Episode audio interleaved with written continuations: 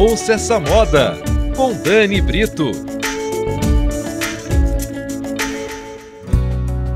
Olá, rosa pink pode não ser a cor mais popular do mundo, mas essa onda pink que invadiu o planeta é ótima para a gente perceber como nascem e morrem as tendências.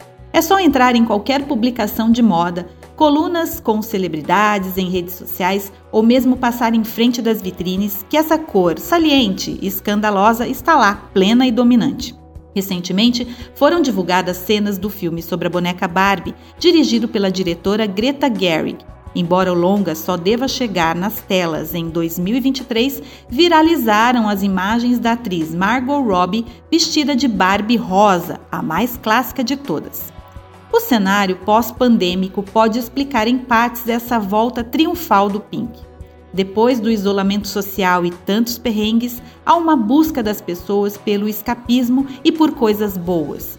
Diante de um contexto social e político pessimista, entra a psicologia da cor. O pink pode ter vários significados: fantasia, diversão, prazer e liberdade. É uma cor alegre e isso ninguém pode negar. Essa massificação do pink nas roupas, acessório e nas imagens que consumimos significa que a tendência já chegou ao seu terceiro estágio. O primeiro é quando ela surge.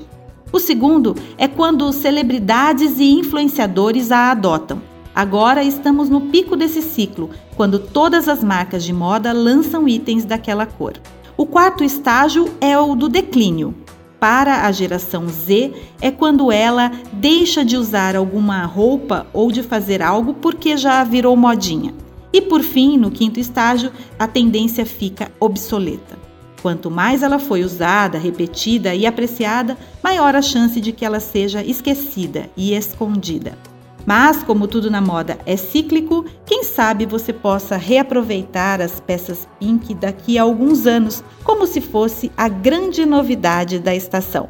Continue com a gente e até a próxima! Ouça essa moda com Dani Brito.